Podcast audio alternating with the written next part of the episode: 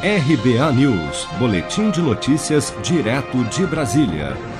Nesta terça-feira, o Procurador-Geral da República, Augusto Aras, se manifestou contra uma ação no Supremo Tribunal Federal que pede para que o presidente da Câmara, Rodrigo Maia, analise imediatamente um pedido pelo impeachment do presidente Jair Bolsonaro.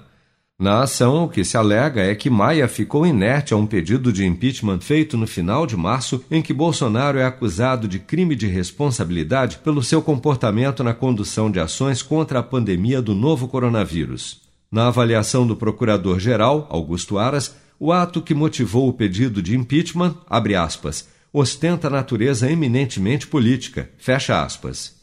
Em entrevista à Jovem Pan, Rodrigo Maia disse não ver motivação para acatar os pedidos de impeachment contra Bolsonaro. Dentro daquilo que eu já olhei, né, são muitos, né, eu ainda não vi a motivação para a tomada de uma decisão a favor de um processo de impeachment. Eu também não vou ficar aqui né, falando coisa diferente apenas porque eu e o presidente Bolsonaro temos apenas uma relação eh, de respeito, mas uma relação de muitas críticas entre partes nos últimos meses, nos últimos, desde o governo dele. Mas não é por isso que eu vou usar a presidência da Câmara como esse instrumento.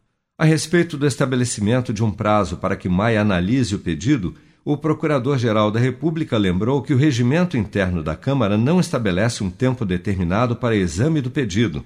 Aras disse ainda que é indevida a intervenção do Poder Judiciário na questão. O relator da ação é o ministro Celso de Mello, que está de licença e não tem prazo para analisar o caso.